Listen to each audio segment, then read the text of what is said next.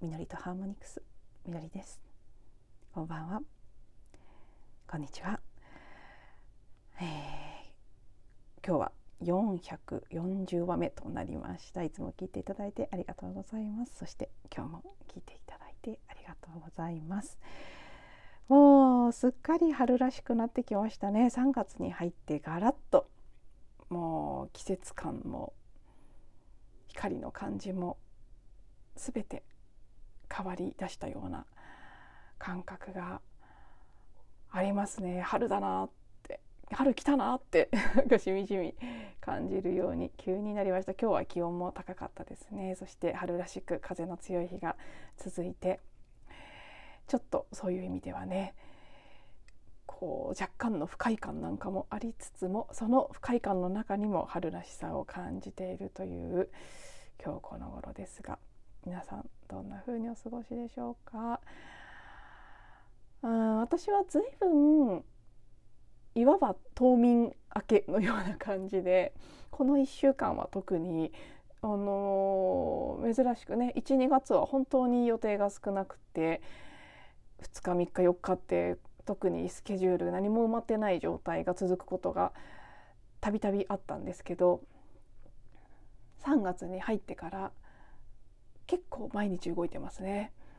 なのでそういうところからもちょっとやっぱり変わったなって 変わってきたな潮目がっていう感じはしています。あの内心ねもうちょっと休みたいんだけどなっていう気持ちとか、うん、読んでいた果てしない物語もそんなこんなで半分まで読んだところですっかり止まってしまっていたり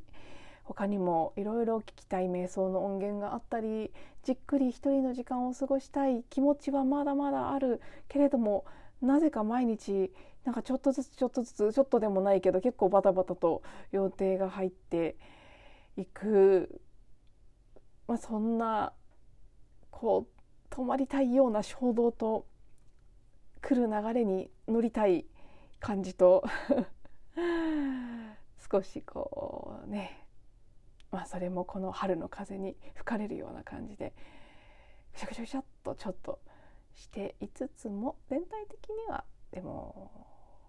いい感じかなという気はしています。まあね、あの一言で言って混沌っていうのはもうこれは個人のレベルでも社会全体のレベルでも今確実に今あるものを一言言葉にせよと言われたら私は混沌だっていうふうに答えるかなと思うぐらい 本当この例年別に特別な年でなくても3月4月っていうのは多くの人がざわざわしますよね。卒業入学シーズンで会社なんかでも人事異動があったりとか私は人事部に長くいましたから この時期ってどうしてもねもう人事異動とか、あの年度末で次の年度への準備とかいろんなこともあってすごくそわそわする多くの人が浮き足立ってそのエネルギーが集合意識に渦巻くので 全体的に落ち着かない感じとかなんか不安になってしまうような感じとかってやっぱりあると思うんですよね。そこに加え今年は社会情勢も少しこう少しじゃないですねだいぶ波乱含みな感じ。もちろんこの過去2年もずっとコロナ禍がこの春ぐらいからね2年前の始まってきてずっとざわざわはしてましたけどさらにウクライナ情勢のことやその他もちっちゃくねシステム障害とかなんだかんだいろいろとあっちこっちで火吹いてるような感じもあってうん、まあ、例年ざわざわする時期だけれども例年以上にざわざわ感が強いのが今年でそこは、うん、やっぱりその魚座シーズン毎年この時期はだから魚座のシーズンなので浄化のエネルギーがあってのそういったざわざわ感もあると思うんですけど今年は特に支配性の海王星と副支配性の木星も同時にあの魚座に滞在しながらの魚座シーズンということでその他の天体の配置なんかを見てもやっぱりすごくこ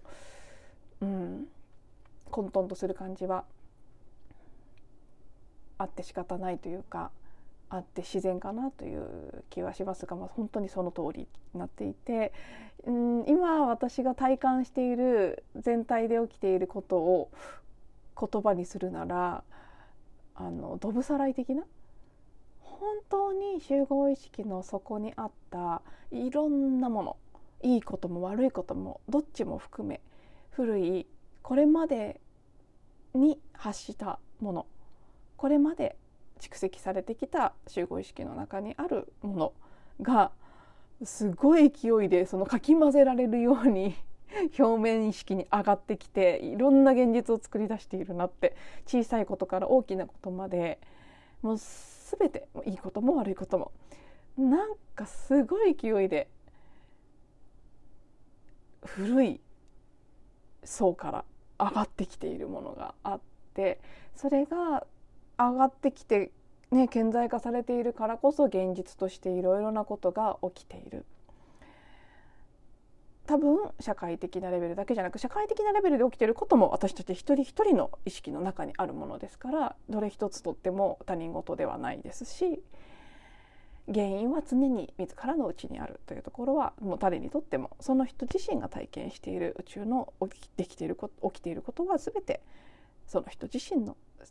潜在意識の中にあるもの。それはもちろん潜在意識といったら、ね、一番深い層では集合的無意識でつながっていますから全員自分では身の覚えのないこともあるかもしれないですけどそれでも一人一人は自分の中にあるものなんだっていうふうに認識することがすごく大切で今この時期いかに気づけるかいかにちゃんと蓋をせず見てあげられるか。ドブさらいのようにねその底の方からブワーって上がってきた泥ヘドロのようなものをちゃんとすくって水をきれいにしていってあげるのか。うん気が付かないふりをしたりその泥水に巻き込まれて溺れていったりするのかっていうところは全体として今とってもこう大事な境目というかね分かれ目でだからこその一人でも多くの人が意識的に誰かの何かのせいにして何かを批判するとか恐れるとかそういうことではなくてあこんなものが私の私たちの集合意識の中に無意識の中にあったんだ。なんでかは分からないけどこんなものを意識の中で生み出してきていたんだ。そして終わらせるために分かりやすい形でできてくれてるんだって。